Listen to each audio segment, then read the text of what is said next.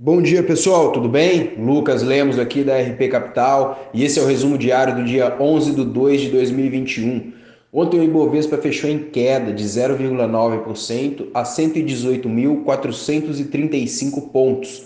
O dólar comercial cotado a 5,36, o S&P em 3.909,88 pontos e o petróleo Brent valendo 61 dólares e 3 centes. No Brasil, o plenário da Câmara dos Deputados aprovou o projeto de autonomia do Banco Central. O projeto estabelece mandatos fixos e não coincidentes para o presidente e diretores da instituição. Também determina como objetivo principal a estabilidade de preços, mas fixa como objetivo secundário fomentar o pleno emprego. A mudança tende a reforçar a credibilidade da política monetária, contribuindo para o controle da inflação em um cenário marcado por incertezas fiscais.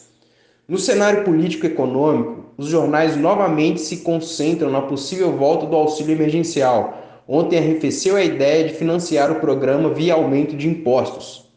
O IBGE divulga a pesquisa mensal de serviços de dezembro, que ganhou ainda mais importância após o resultado abaixo do esperado do varejo ontem. O consenso é de queda de 3,2% ano contra ano e a projeção da XP é de queda de 3,3%.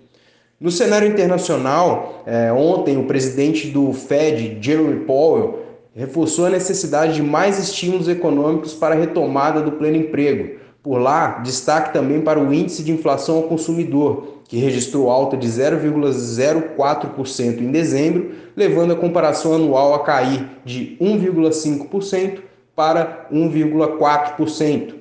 Na agenda de indicadores do dia, destaque para dados semanais de seguro-desemprego nos Estados Unidos.